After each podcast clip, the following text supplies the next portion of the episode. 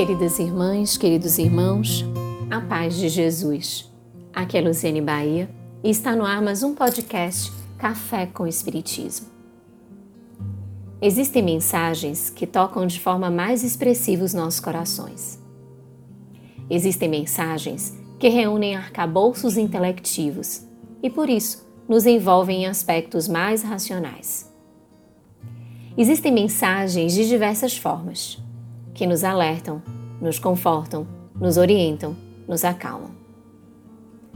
Pensando nisso, destacamos uma destas mensagens, mas que agrega em si um pouquinho de cada um destes aspectos. O texto é de autoria do espírito Jonas de Ângeles, intitulado Amor e Saúde, e está no livro Garimpo de Amor. Ela inicia a mensagem nos convidando a termos o coração aberto. Que será isso? Diz Joana. A necessidade de manter o coração aberto é imprescindível para a instalação do amor. Isso significa permanecer em inocência, sem os resíduos da perversidade, da insensatez, da maldade dos relacionamentos infelizes.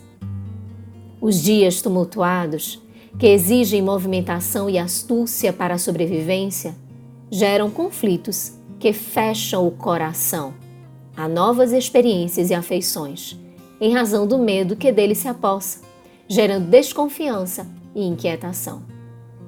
Um coração aberto significa estar acessível à linguagem do amor que se encontra íncito em toda parte.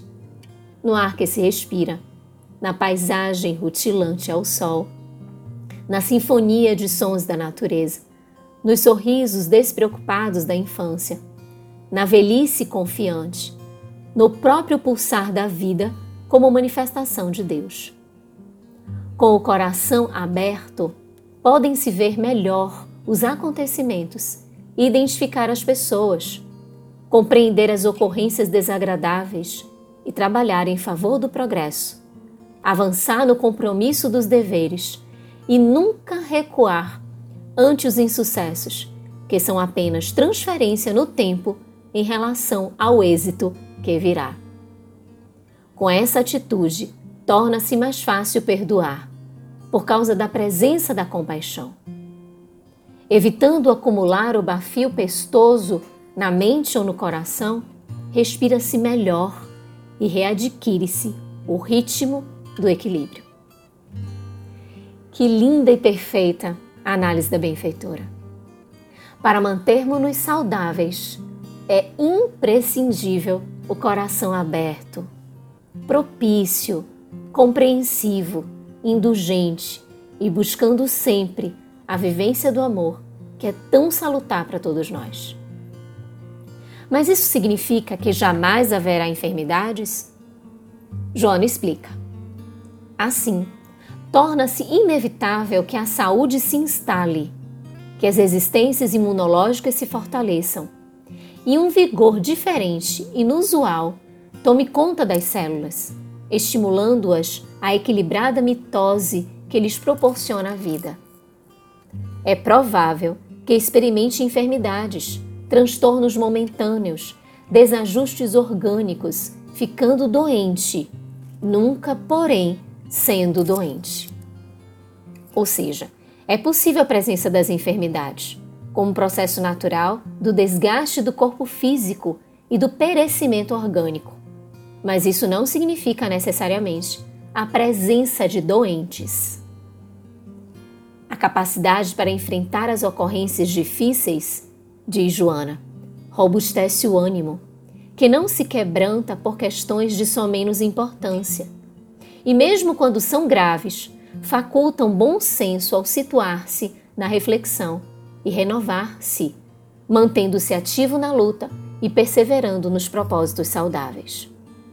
Um coração aberto ao amor torna-se afável e possuidor de tesouros inigualáveis de alegria e de bem-estar, que proporcionam interesse e despertam atenção nos outros, que o buscam sedentos de ternura, ansiosos por paz.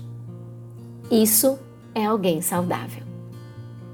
Mas quando o coração se fecha, há doenças? Explica a benfeitora.